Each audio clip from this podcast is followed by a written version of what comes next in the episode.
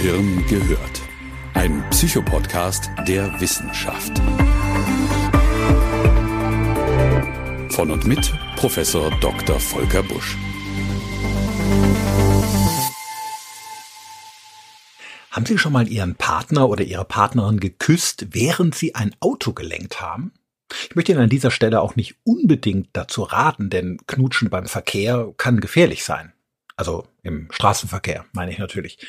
Darüber hinaus gelingen beide Manöver eindeutig schlechter, wenn sie gleichzeitig stattfinden. Und eine Belastung für unser Gehirn ist es auch.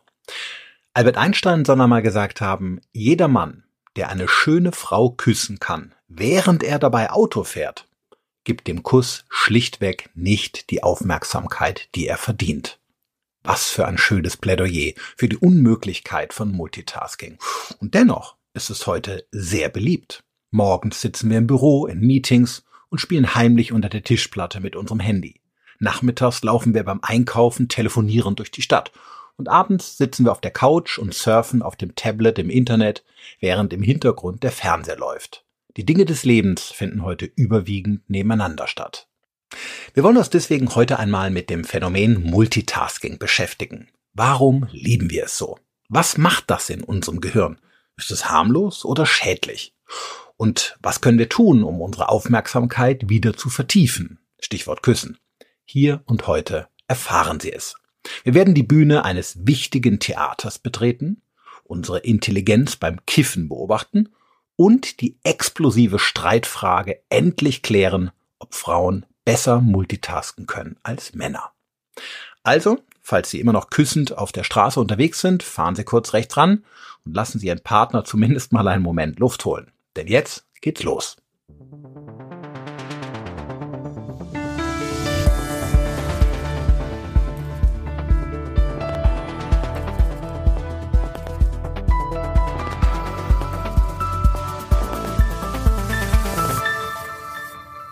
Der Begriff Multitasking kommt aus der Computersprache und bedeutet, mehrere Aufgaben nebeneinander auszuführen ähnlich wie das Hochleistungsrechner, zumindest die mit mehreren Prozessorkernen, auch können. Bei Menschen meinen wir damit beispielsweise Lesen beim Radiohören oder SMS schreiben während dem Fernschauen. Im Deutschen lautet die etwas gehirnsperrige Übersetzung Mehrfachaufgabenperformance. Wir lassen es also besser bei dem Begriff Multitasking. Die Menge, die wir uns heute, sagen wir am Schreibtisch, im Auto oder auf der Wohnzimmercouch mit mehreren Dingen parallel beschäftigen, lässt sich ganz exakt zwar nur schwer beziffern, aber bei circa sieben Stunden Mediennutzung pro Tag gehen wir in der Wissenschaft heute von mindestens einem Drittel dieser Zeit aus. Also mehr als zwei Stunden, die wir heute täglich im Multitasking-Modus verbringen. Übrigens mit zunehmender Tendenz. In einer Beobachtung des medialen Konsumverhaltens der letzten sechs Jahre zeigte sich eine eindeutige Zunahme medialer Gleichzeitigkeit. Und zwar bei Vertretern aller Generationen, also bei Babyboomern, bei der Generation X und Y. Multitasking ist also häufig und es ist beliebt. Aber warum eigentlich? Irgendein Wohlgefühl scheint damit verbunden zu sein. Den Grund finden wir tatsächlich im Belohnungssystem unseres Gehirns. Es springt nämlich nicht nur auf Nahrungsreize oder sexuelle Verlockungen an, sondern auch auf neue Informationen. Das ist eigentlich kein Wunder, denn alle drei Dinge waren für uns als Spezies überlebenswichtig. Wer nicht aß und keinen Sex hatte, konnte sich nicht reproduzieren. Ein bisschen Freude beim Essen und bei der Fortpflanzung war also, sagen wir, motivierend, es zu wiederholen. Gut so, sonst säßen wir jetzt alle hier nicht um diesen Podcast versammelt. Und auf Informationen zu reagieren bedeutete ebenfalls einen immensen Vorteil zu haben. Zu wissen, wo Bären beispielsweise ihren Bau hatten oder wo geeignete Fischfangplätze waren, konnte bei unseren Vorfahren über Tod und Leben entscheiden.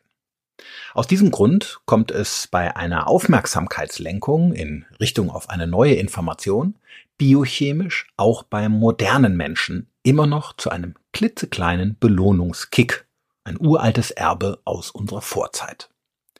Die Substanz, die unser Gehirn dabei ausschüttet, nennt sich Dopamin. Es macht Lust auf die Information und weckt die Vorfreude darauf. Belohnend ist also die Erwartung, die wir mit der Information verbinden, selbst wenn wir zu dem Zeitpunkt der Zuwendung eigentlich noch gar nicht wissen können, ob sie überhaupt nützlich ist. So manche E-Mail hätte man im Nachhinein vielleicht besser nicht gelesen, aber hinterher ist man immer schlauer. Im Vorfeld besteht das vielleicht ja spannend oder vielleicht ja wichtig. Und genau das pumpt Dopamin ins System und macht es so attraktiv, sich der Information sofort zuzuwenden. Je größer nun die Erwartung ist, die wir mit der Information verbinden, desto mehr Dopamin schütten wir aus. Eine Nachricht auf dem Startbildschirm unseres Handys ist also sehr verlockend. Erst recht, wenn wir nur einen halben Satz lesen können und uns die ganze Zeit fragen, was steht denn da noch in der Nachricht? Der Griff zum Handy wird dann fast zu einem Zwang, um die Information endlich zu bekommen selbst wenn wir eigentlich gerade an etwas Wichtigem arbeiten, uns unterhalten oder ein Buch lesen. Es gibt aber noch einen weiteren Grund für unsere Neigung, alles sofort und nebeneinander machen zu wollen. Wir gieren nämlich nach Erledigung von Dingen. Unser Gehirn will geistige Baustellen möglichst schnell schließen, egal um welchen Preis.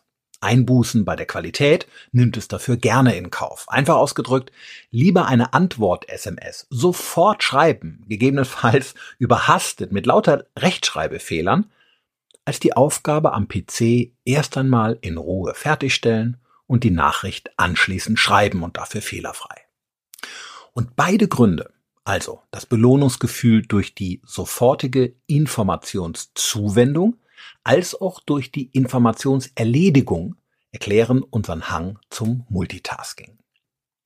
In der vergleichsweise reizarmen Welt unserer Vorfahren war diese Form der Aufmerksamkeitssteuerung sinnvoll und vorteilhaft. In einer reizreichen Welt jedoch, in der wir heute einem medialen Dauerfeuer ständig einprasselnder Informationen ausgesetzt sind, ist diese Neigung dagegen eher nachteilig, denn sie versetzt unser Gehirn unter eine permanente Daueranspannung, die einerseits Stress verursacht und andererseits unsere Leistung immens verschlechtert, wie Sie gleich hören werden.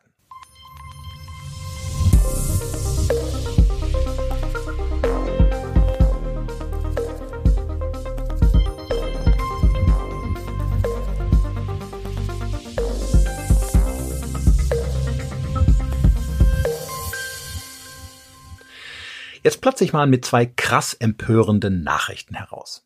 Erstens, Multitasking ist unter bestimmten Umständen tatsächlich möglich. Es kann funktionieren, aber nur wenn bestimmte Voraussetzungen gegeben sind. Zweitens, Multitasking ist aber in den meisten Fällen eine absolute Illusion und in Wahrheit etwas völlig anderes, als wir glauben. Beginnen wir mit dem ersten Punkt. So ein bisschen gleichzeitig geht. Sie können beispielsweise diesen Podcast hören und dabei in der Nase bohren. Die Hände sind beim Hören frei. Aber was Sie eben nicht können, ist eine Diskussion im Fernsehen aufmerksam verfolgen und dabei schreiben oder lesen. Um diesen Unterschied zu verstehen, müssen wir uns wieder einmal in die Tiefe des Gehirns begeben. Das heißt, so tief müssen wir eigentlich gar nicht gehen. Es reicht, wenn wir recht weit vorne bleiben im Bereich unseres Arbeitsgedächtnisses Sie kennen es mittlerweile, denn ich habe es an einer anderen Stelle bereits schon mal vorgestellt. Und dort besitzen wir den sogenannten Aufmerksamkeitsraum. Dieser Raum enthält eine Art Theaterbühne, über der ein Scheinwerfer von der Decke herunterleuchtet. Der Scheinwerfer entspricht unserer Aufmerksamkeit. Wenn wir uns nun einer Sache geistig bewusst zuwenden, also wenn wir beispielsweise einen Roman lesen, irgendwas im Internet recherchieren oder von mir aus auch Schach spielen, spielt sich eine Szene auf dieser Bühne ab, so wie wir das aus dem klassischen Theater kennen. William Shakespeare soll einmal gesagt haben, die ganze Welt ist ein Theater. Recht hatte dieser alte Neurobiologe. Die Bühne in unserem Aufmerksamkeitsraum ist aber sehr eng. Und wir haben auch nur einen einzigen Scheinwerfer an der Decke. Eine echte Gleichzeitigkeit funktioniert unter diesen architektonischen Bedingungen nur, wenn die einzelnen Dinge weder um den engen Bühnenplatz noch um das geringe Scheinwerferlicht miteinander konkurrieren müssen. Ein Beispiel. Nehmen wir an, Sie wollen im Wald spazieren gehen und dabei ein Hörbuch hören. Dann ist das Spaziergehen geistig easy. Es findet praktisch automatisch statt. In Ihrem Aufmerksamkeitsraum braucht es keinen Platz auf der Theaterbühne, sondern es wird irgendwo backstage organisiert. Damit bleiben auf der Bühne selbst Kapazitäten frei für Dinge, auf die Sie Ihr ganzes Scheinwerferlicht richten können, in dem Fall auf das Hörbuch. In diesem Fall ist Multitasking also kein Mythos. Jetzt kommen wir aber zum zweiten Punkt. Ganz anders verhält es sich nun bei, sagen wir, zwei Dingen, die geistig anstrengender Natur sind und die beide ihren Platz auf ihrer Bühne benötigen. Dann steht für beide nämlich nicht genügend Licht zur Verfügung. Auch hier ein Beispiel. Nehmen wir an, Sie sitzen an einem Schreibtisch mit zwei Monitoren. Auf dem linken Bildschirm verfolgen Sie einen Online-Vortrag und auf dem rechten Bildschirm buchen Sie Ihre Urlaubsreise. Dann stehen die beiden Aufgaben in direkter Konkurrenz zueinander, weil sie beide ihre geistige Zuwendung benötigen. In diesem Zickenkrieg auf der Bühne wird sich eine der beiden Tätigkeiten durchsetzen. Diese Tätigkeit wird das meiste oder vielleicht sogar das gesamte Scheinwerferlicht auf sich ziehen. Und die andere Tätigkeit dümpelt im geistigen Halbdunkel am Rande der Bühne vor sich hin. In der Theaterbranche geht es brutal zu. In dem genannten Beispiel würde ich mal vermuten, dass die deutlich spannendere Urlaubsreise den langweiligen Vortrag verdrängt. Wobei es ein guter Referent eigentlich schaffen sollte, ihre Aufmerksamkeit immer wieder einzufangen und das Licht von den Reiseplänen zurückzuerobern. Ein paar lockere Sprüche oder lustige Bilder, schon sind ihre Reisepläne kurz vergessen. Bis der Referent wieder mit Zahlen, Daten und Fakten langweilt und ihre Aufmerksamkeit wieder verliert. Oft geht das hin und her. Das menschliche Gehirn kann die Aufmerksamkeit schnell wechseln, je nach Interesse für die neue Information. Fakt bleibt, bei zwei gleichzeitigen geistig anspruchsvollen Aufgaben handelt es sich nie um ein gleichberechtigtes Nebeneinander, sondern immer um einen kompetitiven Wettbewerb. Der jeweils stärkste Reiz gewinnt auf Kosten des anderen. Aristoteles schrieb in seiner Wahrnehmungslehre De Sensu, das menschliche Bewusstsein ist eng, die größere Bewegung der Seele verdrängt stets die kleinere. Aus diesem Grund ist Multitasking, zumindest so wie wir es heute verstehen, auch eine Illusion. Es ist vielmehr ein ständiges Umschalten des Scheinwerferlichts von der einen auf die andere Sache. Das ist neurowissenschaftlich übrigens vielfach belegt worden.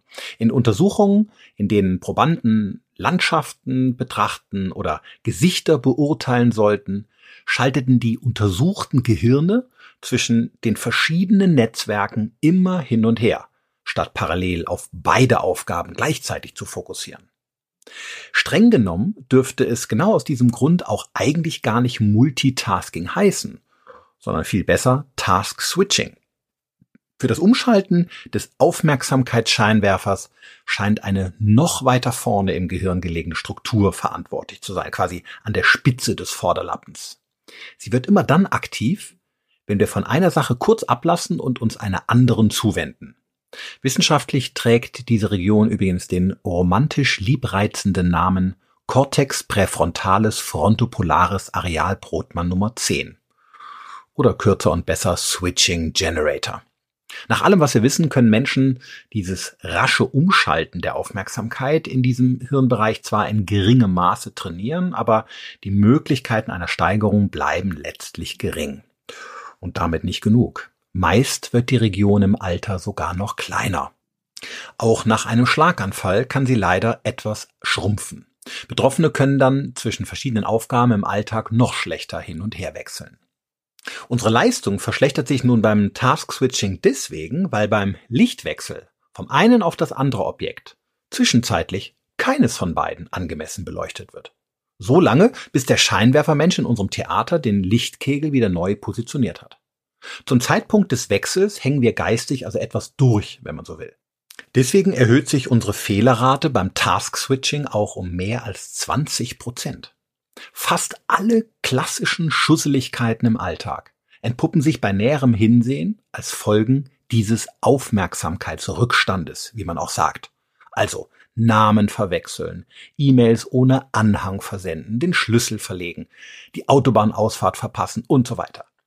Solche Fehler sind nicht Ausdruck einer niedrigen Intelligenz.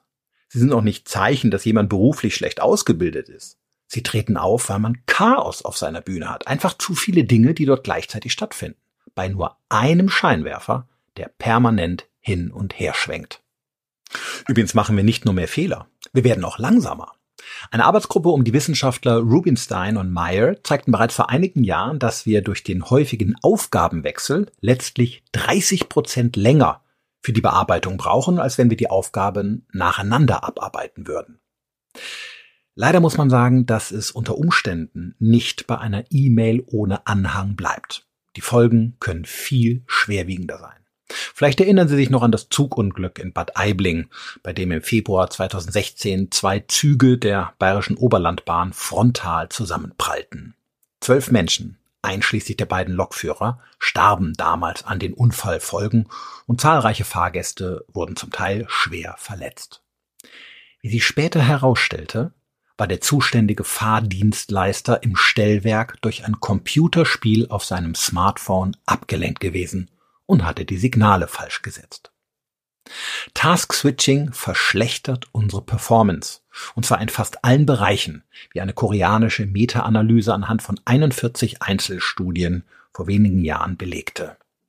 Bei sehr viel Übung und Erfahrung und einer hohen Motivation kann der Effekt etwas schwächer ausgeprägt sein, aber die Performanceverluste sind immer vorhanden. Der Psychologe Glenn Wilson vom King's College der London University untersuchte im Jahr 2005 in einer kleinen Beobachtungsstudie die Auswirkungen von Task Switching auf unsere Intelligenzleistung. Und er stellte fest, dass der Intelligenzquotient bei dem Versuch, Dinge quasi nebeneinander zu machen, durch das ständige Umschalten, um etwa 10 Punkte sank. Dafür nahm der Stresslevel bei allen seinen Probanden zu. Ein Redakteur der Frankfurter Allgemeinen Zeitung schrieb in einem Artikel wenige Wochen später, Marihuana senke den IQ ja nur um vier Punkte. Also sei doch Kiffen möglicherweise weniger schädlich als Multitasking. Das ist doch mal eine gute Nachricht. Falls Sie also heute noch gemütlich ein kleines Tütchen rauchen wollen, dann können sich Sie und Ihr Gehirn ganz beruhigt zurücklehnen.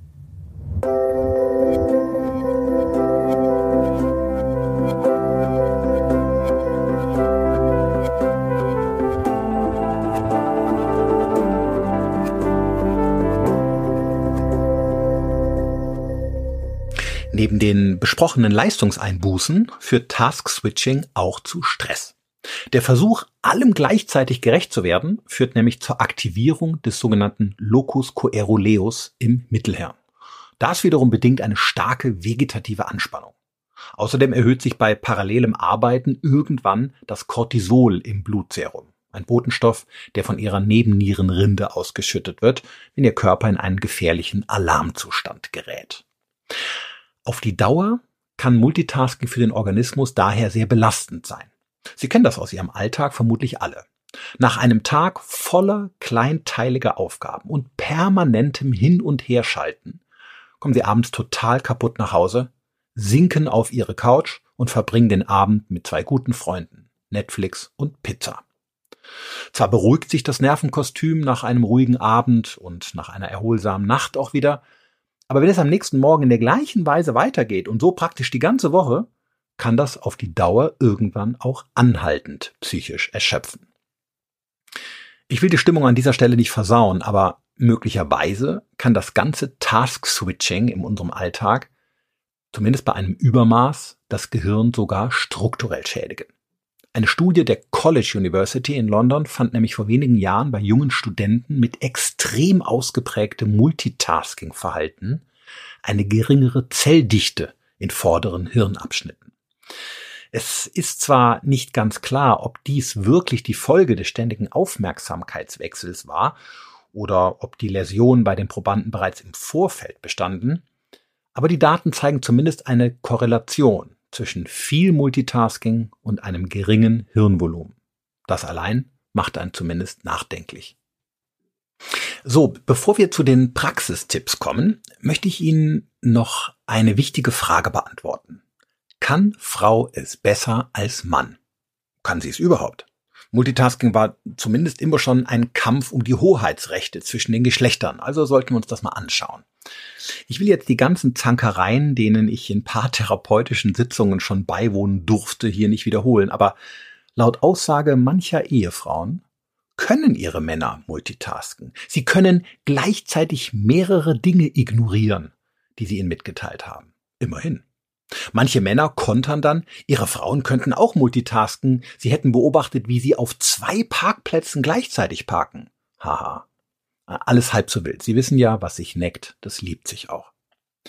Interessant ist aber in dem Zusammenhang, dass in einer Umfrage unter knapp 500 Personen unterschiedlicher Kulturen mehr als die Hälfte der Befragten an geschlechtsspezifische Unterschiede beim Multitasking glaubten.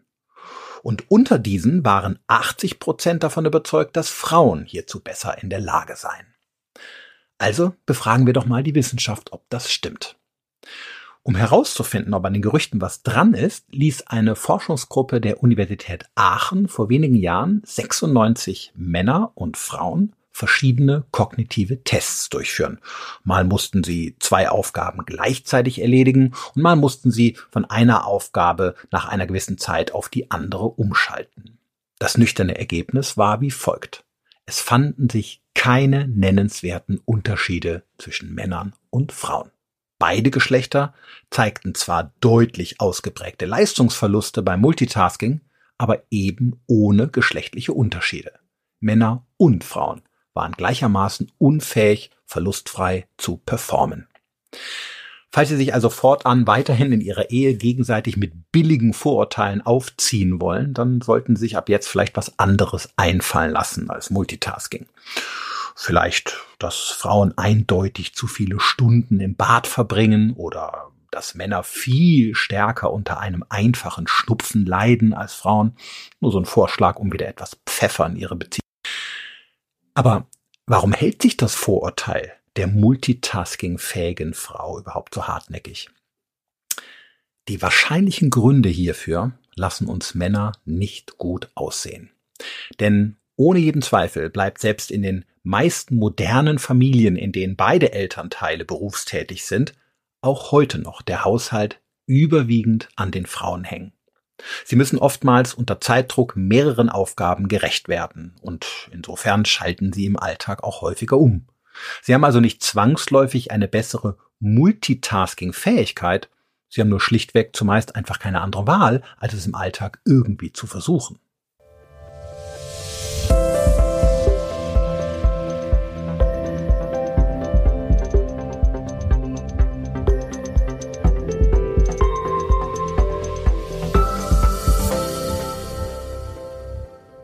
Zusammengefasst sehen wir also, dass Multitasking eine Verschlechterung der Leistungsfähigkeit darstellt und unser Gehirn unter Stress setzt, beziehungsweise langfristig möglicherweise sogar Schäden verursacht.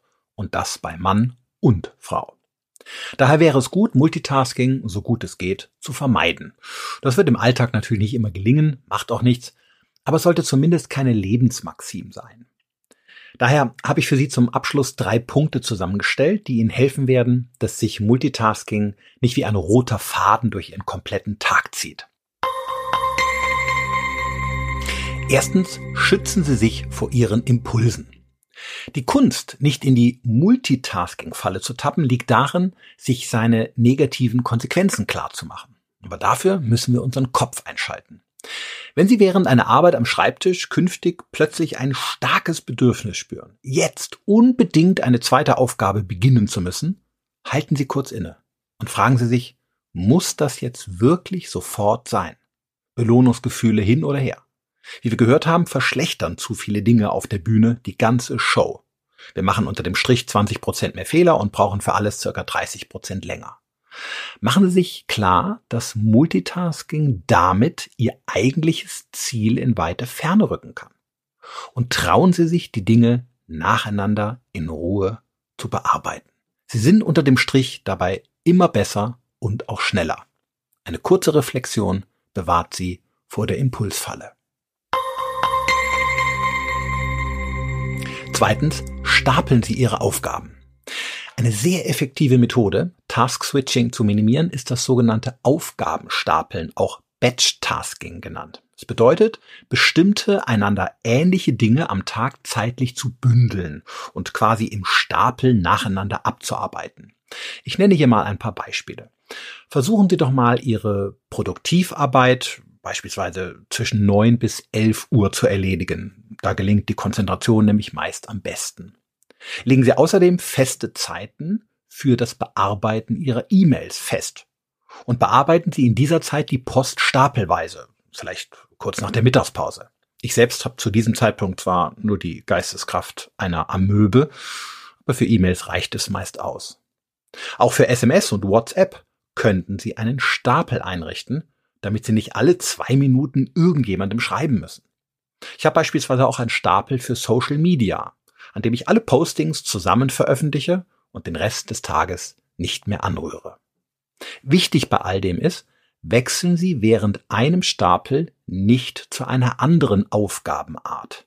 Dann braucht sich Ihr Gehirn auch nicht immer wieder komplett auf neue Dinge einstellen. Das macht das Arbeiten nicht nur effizienter, sondern beruhigt auch unser Stresssystem, weil es weniger hektisch und nervös zugeht. Der Locus coeruleus kommt zur Ruhe.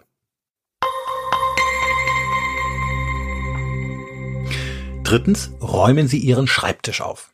Berge von Ordnern, Dokumenten, To-Do-Listen auf dem Schreibtisch verleiten genauso zu Task-Switching wie offene Anwendungen und Programme auf dem Rechner und sogar Tabs im Browser. Das konnten mehrere Untersuchungen immer wieder zeigen. Das Gehirn hat nämlich ein riesiges Problem damit, Dinge einfach auszublenden. Ignorieren ist ein immenser. Und irgendwann lässt man sich dann doch ablenken von dem, was man auf dem Schreibtisch oder auf dem zweiten Computermonitor sieht. Wäre der Arbeitsplatz jetzt aufgeräumter, wäre die verführerische Kraft der digitalen Störenfriede bei weitem auch nicht so hoch. Es ist im Grunde genommen wie bei einem Snickers in der Küche. Je unsichtbarer Sie ihn verräumt haben, desto weniger kann er Sie auch verführen. Sie legen ihn ja bei einer Diät auch nicht vor sich hin und betrachten ihn ständig. Räumen Sie deshalb am Ende des Tages Ihren Arbeitsplatz auf. Damit beseitigen Sie die Störquellen aus Ihrem Sichtfeld. Der Ratschlag mag simpel klingen, aber er ist dennoch sehr effektiv. Studien haben nämlich gezeigt, dass Sie am nächsten Morgen viel konzentrierter in den Tag starten, eben weil Ihre Theaterbühne nicht gleich von lauter Kleinkram zugemüllt wird. Die Chance, dass Sie sich mit ausgeruhtem Geist der wichtigsten Sache des Tages widmen können, ist dann deutlich höher. Die Zeit, die Sie für das Aufräumen investieren müssen, hält sich vermutlich dabei in Grenzen. Aber Sie werden sehen, es lohnt sich, denn ein aufgeräumter Schreibtisch verhilft zu einem aufgeräumten Kopf.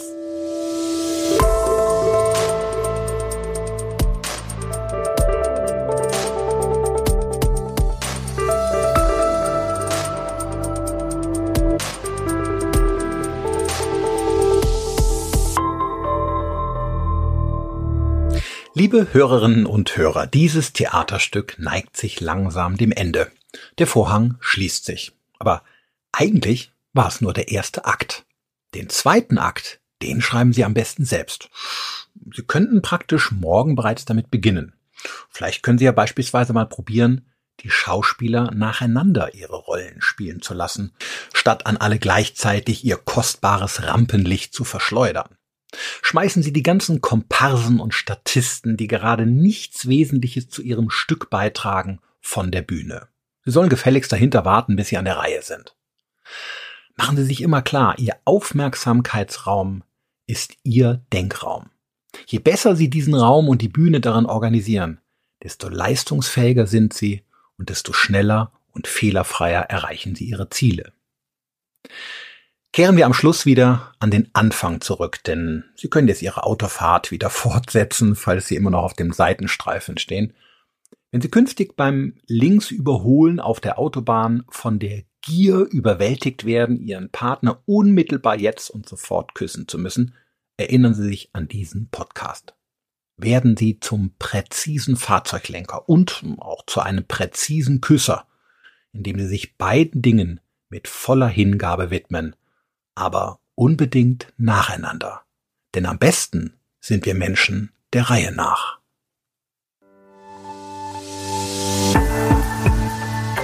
Gehirn gehört. Ein Psychopodcast der Wissenschaft. Weiterführende Informationen finden Sie auf www.drvolkerbusch.de.